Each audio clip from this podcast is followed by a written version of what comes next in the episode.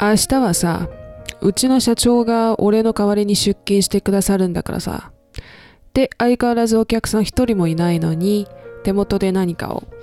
せっせと作ってる店長がいきなり話しかけてきてびっくりしました。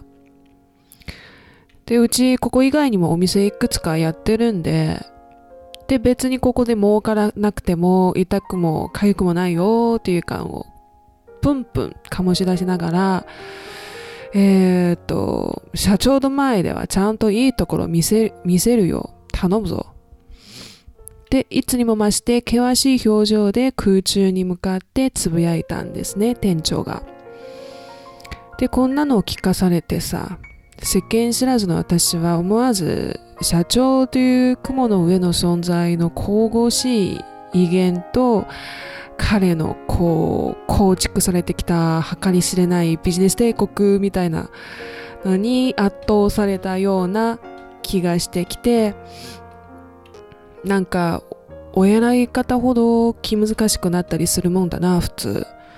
で店長よりも手強いやつと4時間も一緒に過ごさなきゃならないのはさすがに勘弁してほしいけど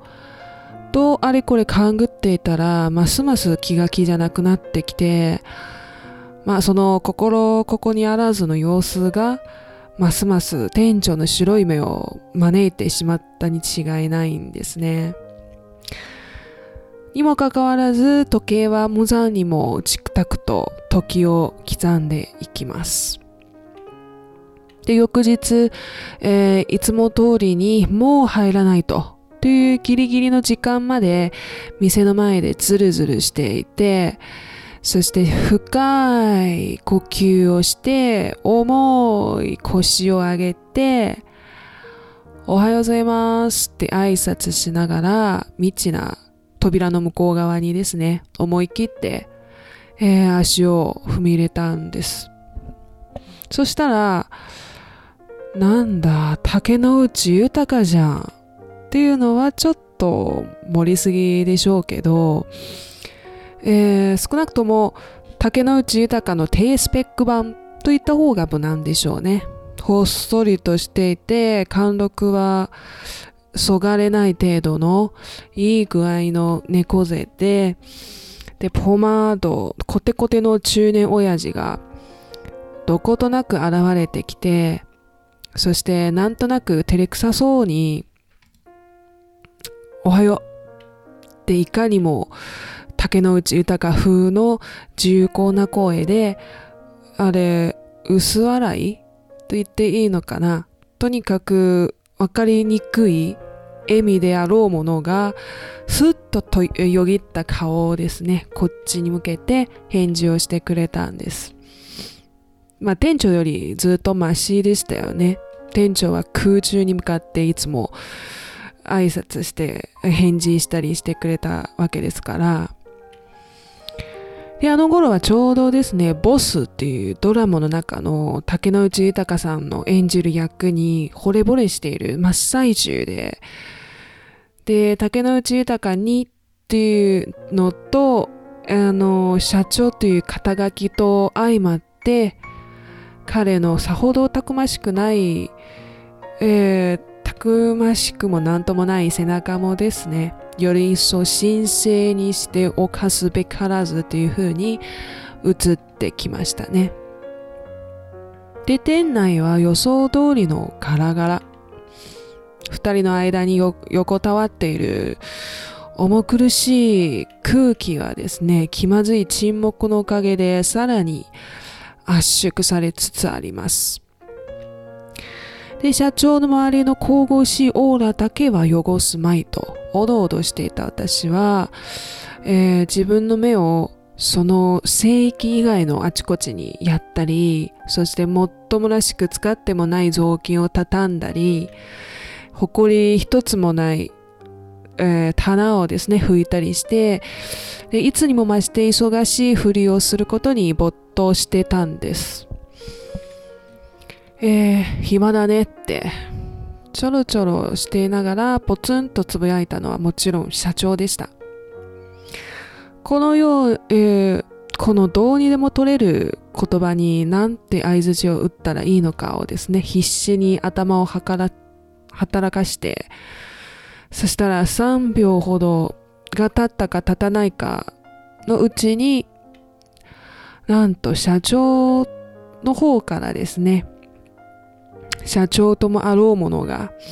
暇だねっていうのを皮切りに世間話をですねし始めてくれたんです。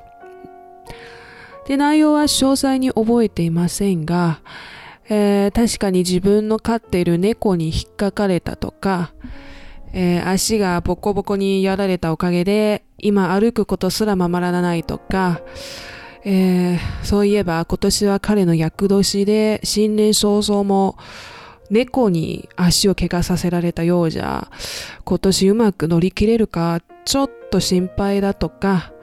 おまけに厄年っていうのはそもそも何なのか、えー、男の厄年と女の厄年はそれぞれいくつなのかまで、こう親切に力説してくれて、なんか、話のどうでもいい内容よりもですね、そのお茶目で、ひょうきんで、身振り手振りで新年早々我が猫にやられた事件を縦横無尽に説明してくれる社長の表現力はですね、たった一人の監修の私にはバカ、バカ受けでした。で、えー、漫画業界において長年世界を牽引してきた日本は今までの不動なる地位を得られているのは漫画家たちのインスピレーションを駆り立てられそうな一癖も二癖もある濃い濃いめキャラがこうやって実社会のパッとしない片隅にまで転がっているおかげだとすら思いました。っていうかこいつのどこが社長だよって話ですよね。そう面白おかしく心のどっかでボソッとつぶやいたところでえー、ちなみに俺社長なんだぞ。で、自ら意気揚々と自分のことを社長と称するもんかな、普通。42歳、厄年のいい大人が。で、子供じみた行動でコミカコミカル感をさらに演出したかっただけなのか、それともただの成金の、えー、安直の自慢話だったのか。まあ、どっちにしても嫌な気がしませんでした。まあ、嫌どころかですね、完全に心を許していた私は思わず調子に乗って分不相応にも一応ねって嫌味たっぷりに相づちを打ってしまったんです。はあ、社長に向かってなんていう口ぶりだよ。どういう神経してんだよ、ったく私ったら。で、それを口にした途端に自分の失言に気づいてですね、思わずあたふたしだして、何を言って丸く収めたらいいのかをですね、こう頭をくるくると急回転させていたら、余計な心配だったみたいです。なぜかと言いますと、向こうが気を悪くした様子がちっとも見せなかったどころか、ニヤニヤしながらですね、自らさらなる自慢話で丸く会話を収めてくれたんです。一応って何よ一応。日本語間違ってるぞ君は。俺は正真正銘の社長なんだぞ。高田の馬場などでも店やってるんだ。こんな耳っちいところじゃなくて、だだっ広いところでね。何？忙しいですって？そりゃ猫の手も借りたいくらい忙しいんだぞ。まあ、うちのバカ猫は今回、とんだ茶番して、えー、しでかしてくれて憎たらしいから、あんな奴の手なんか死んでも借りたくないけど、特に年末年始にはね、人は来るわ来るわで、もう、いつもてんやわんやで大変なわけよ。で、だらだらだらだら。で内容は店長の宣伝文句にそっくりでしたが、社長の口から話を聞かされるとなぜかこう「はいはいだから何ですか?」っていうげんなりした気持ちから「そっかそっかこんなもんじゃないってわけね。はいはい分かった」っていう他の科目はすべて満点なのに英語だけがギリギリ合格だった。ふてくされた。小学生をなだめている母親のようなこう愛おしい気持ちに切り分切り替わったんですね。そして母性本能にくすぐられたせいかうちには漢方の速効薬があるんだけどなんなら持ってきてあげいや持ってきて差し上げましょうか。自転車でなら15分程度で戻れ,、ま、戻れますよ。で大げさにも足を引きずってその辺うろうろしている、えー、社長を見るに見かねて提案したんです。そしたら彼はガラガラの店内を2、3秒くらい見渡して、そして2、3秒でキレキレしてそうな頭で考えて、じゃあ早く飛んでこいって、顎を、顎を少しこう、しゃくってゴーサインを出したんですね。これぞボスだとエプロンその辺、その辺にか、かなぐり捨てて、ちょっと感心しながら店を飛び出していったんですね、私は。で、速攻薬を持って、えー、いそいそと店の玄関玄関まで戻って、社長がカウンター越しに誰かと話しているのを見て、やっとお客さんが、と大喜びして、鼻歌を歌いながら店内に足を踏み入れたんですね、私は。ただいまって2時間にしてもうすっかり打ち解けた口ぶりで社長に向けてあの薬のスプレーをですね振りかざしながら声をかけたんです。そしてカウンターに座っている社長の話し相手にいらっしゃいますの背の字を口に出しかかっていたところであそこにすあそこに座っているのは店長だっていうことに気づいて、途端にですね、顔がこわばってきて、反射的に気をぎゅっと引き締めて、た、た、ただいまも戻りました。で、すごい温度差で、熱々のいらっしゃいませから、冷え冷えのただいま戻りましたに訂正し、慌てて、えー、エプロンかけ直して、店長と目が合わずに済むような隅っこに思いっきり潜り込んでいたんですね。何隠れてんの？何隠れて、隠れてんのよ何隠れてんのよまるで俺は君に何かひどいことでもしたみたいじゃない。で、店長がギクシャクした声で、えー、話しかけてきて、当時はまだ首になりまくりキャラがまだ抜けていない自分はですね、意地を張って、むすっと押し黙ることに、えー、決めていたんです。それが初対面の社長の目にはどういう風に映っているのかなんて知った子じゃない。で、えー、隅っこで何をこそこそしていたかと言いますと、休みも返上で店に顔出してくる店長はですね、もしかしたら自分がいなかったら地球が回らなくなってしまうと、とでも勘違いしてるんじゃないかなって、勝手に、えー、っと、勘違いうぬぼれ屋っていうレッテルをですね、ピタッと店長に貼り付けた一方、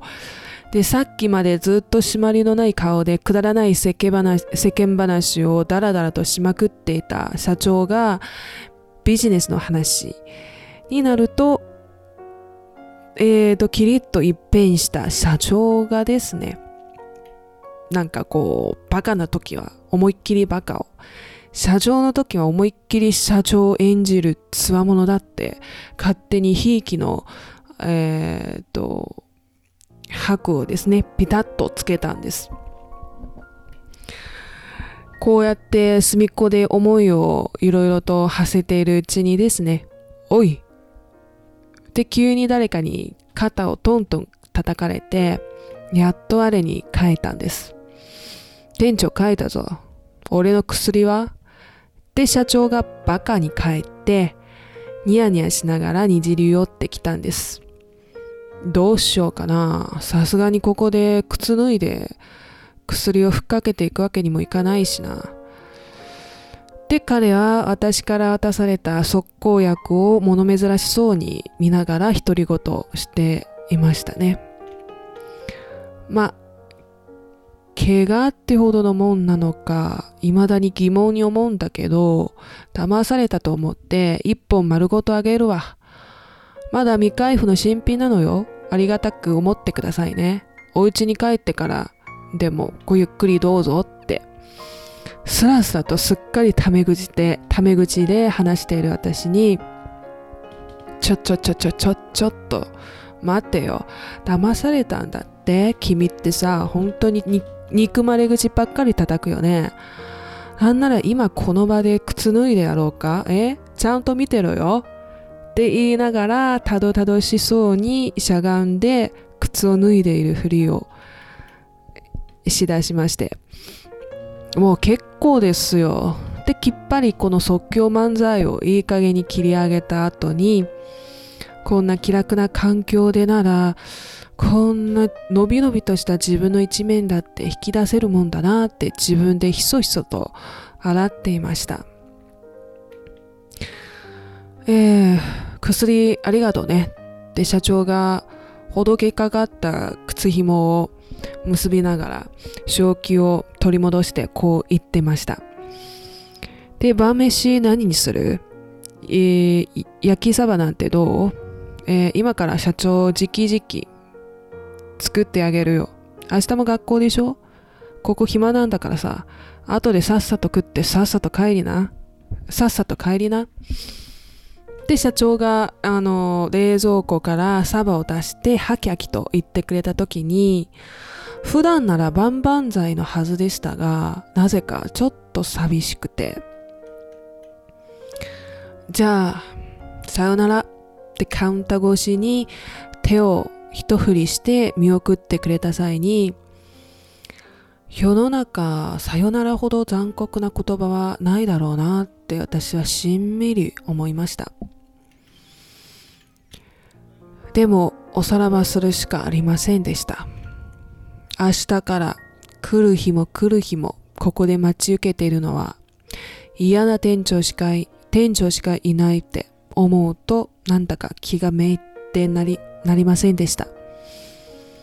そんな気のめいったなんとなくやり過ごしていくだけの日々はみるみるうちに自分の人生残高帳簿から2週間も2週間も差し引かれてしまっていたんです。あれはある休みの日ですかね。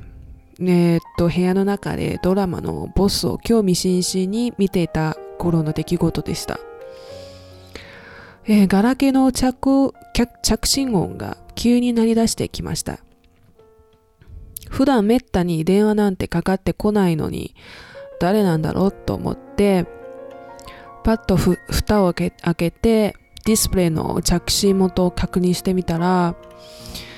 もうびっくり仰天のあまりに蛇にでも触ったかのように危うく携帯を放り投げるところでした。店長からの電話だったからです。普段から出勤してる時間帯でしたので嘘もしかして今日は出勤日ってメモしてあったシフトを手をブルブル震わしながらチェックして、休みの日だと、やっぱり休みの日だと確認できたところで、やっと、ああ、よしよしって胸をなで下ろして電話に出ることに踏み切ったんですね。も、も、も、も、もしもしってども、どもりながら受信ボタンを押しました。遅いよ電話に出るのは何してたんだよ。で、店長の隣声を休みの日にまで浴びせられていながら、恐る恐る返事するしかありませんでした。ぺっぺっぺっぺ別に。で、間を持たせようと思って知恵を振り絞ってみたんですが、結局それ以上思い浮かぶ言葉、言葉は何もありませんでした。まあいいや。明日はさ、こっちに来る代わりに、あの、高田の馬場に行ってきてくれないかな。君に店に手伝いに来てほしいって社長直々のご指名でさ。はい、行きます。で、店長の話が終わったか終わらないかのうちに私は2つ返事で即答しました。自分の突然のスーパーハイテンションに驚驚かれたのか、向こうがシーンとなって、ちょっとやばい空気が電話回線を伝ってビリビリと伝わってきて、この温度差はさすがに肋骨すぎたんだろうなって思って、店長になんと申し訳ない気持ちがブワーって込み上げてきたんです。っていうわけで、えっ、ー、と、君の連絡先は今から社長に伝えておくから、後でそっちから連絡が入るかと思うんで、よろしくね。じゃ。で、店長はこう言い残して電話をピッと切ったんです。切ったんですね。あの、なんだか後味が悪いんだなってしばらくぼんやりしていました。と、その時に社長からであろう着信が届いて、で、どういうわけか自動的にですね、のびのびとした自分にキャラチェンジして、迷いもなく、迷いも何もなく受信ボタンピッと押して、もしもし。で、ハキハキとしたあい、えーと、友達みたいな、あの、口調で挨拶をして、まあ、一回きりの間柄にしては慣れ慣れしいと言えるくらいのトーンでしたね。で、向こうも向こうで、俺だよ、俺、俺、俺。わかる？俺、俺先か。じゃあ切りますね。ちょちょちょちょ、ちょっと待ってよ。お、俺、俺詐欺なんかもわかるかよ。さすがな。さすがだな。で、足はどうでした？何？足？あ、全然効かない。あ、そう。それはそれはお役に立てなくて申し訳ありませんでした。それより、店長から聞いてんだろ？明日6時にうちに手伝いに来いって。住所は後でメールしとくからさ。いいよな。交通費もちゃんと出すから。あ、そうだ。あのー、うちめっちゃ忙しいんだから、えー、覚悟しとしとけよ。じゃあ明日6時頼むぞって。いうような1分にも満たなかったろう会話の余韻にいつまでもうっとりと浸っていたかったのは、おそらく誰かに必要とされている感を久々に噛みしめていたかったからなんでしょう。